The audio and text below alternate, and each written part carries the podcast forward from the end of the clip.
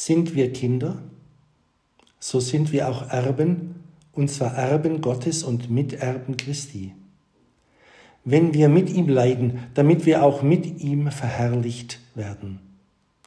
Denn ich halte dafür, dass die Leiden dieser Zeit nicht wert sind der zukünftigen Herrlichkeit, die an uns offenbar werden soll.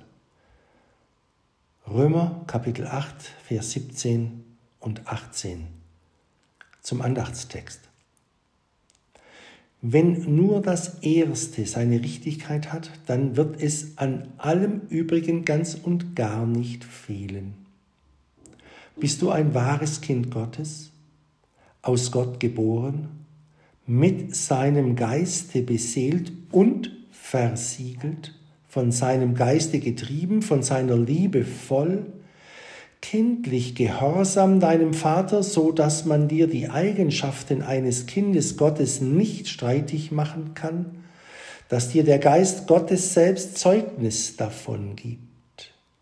So bist du auch Erbe Gottes und Miterbe Christi und eine Herrlichkeit wartet auf dich, mit der alle Leiden dieser Welt nicht zu vergleichen sind.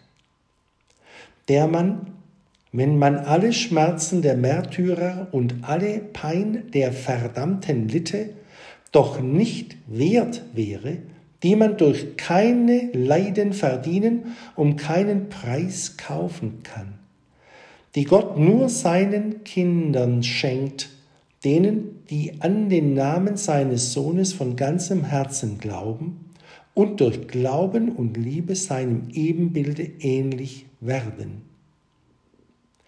Damit tröste dich, wenn du hier als Kind Gottes verfolgt und geplagt wirst. Wenn die Welt dich hasst, weil du nicht ihr Kind bist.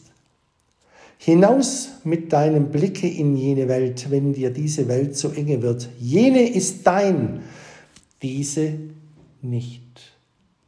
In der Welt, aber nicht von der Welt.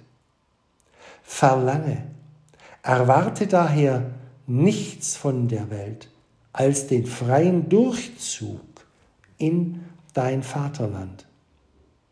Und wenn dir auch dieser erschwert wird, wie es denn zu geschehen pflegt, so tröste dich damit, dass selbst all dies, was du auf dieser Welt in deinem Durchzuge erfahren musst, deine Herrlichkeit dort erhöhen wird. Amen.